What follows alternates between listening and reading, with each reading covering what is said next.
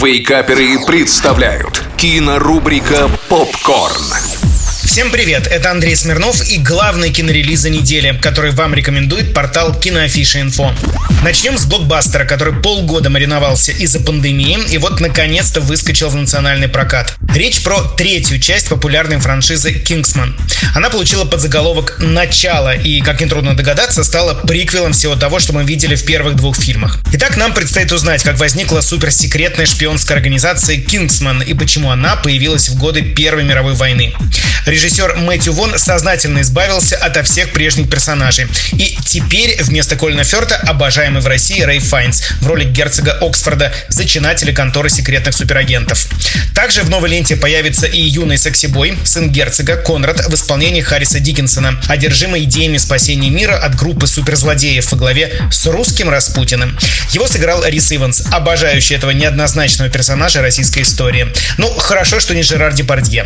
В общем, если вы любите историческую вакханалию, далекую от фактов и реалий, в лучших традициях Тарантино и его бесславных ублюдков, с кучей экшена, юмора и полуголых людей в кадре, тогда можно посмотреть «Кингсман. Начало». Ставим фильму 6 из 10 баллов.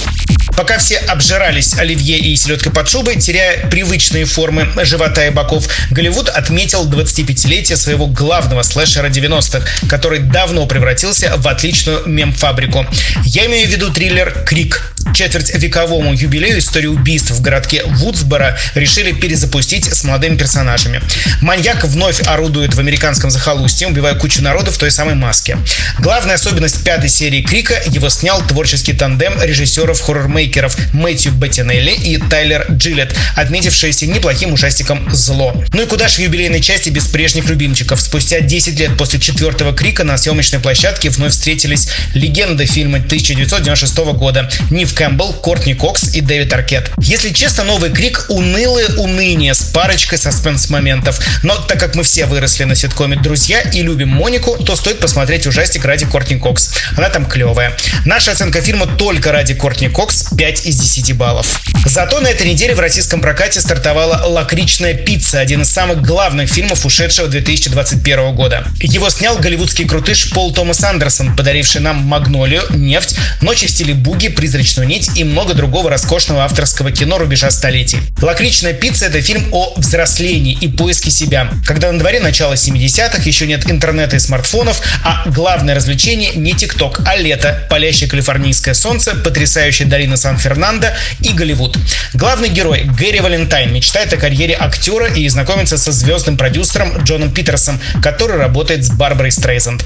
Ну а дальше молодость, винил и жажда прославиться. На главной роли Пол Томас Андерсон позвал абсолютных дебютантов, сына актера Филиппа Сеймура Хоффмана Купера и солистку американского фолк-рокового трио Хаим Алану Хаим. Получилось очень круто, красиво, мелодично, там столько муз-нетленки 70-х во главе с Дэвидом Боуи и The Doors, а заодно и по-настоящему киношно. Лакричную пиццу уже назвали чуть ли не великим фильмом начала третьего десятилетия 21 века. Спорить не будем, ставим ему 10 из 10. На этом все. Смотрите кино, читайте киноафишу инфо и слушайте Радио Рекорд. На связи. Кинорубрика «Попкорн». Каждый четверг в Вейкаперах на рекорде.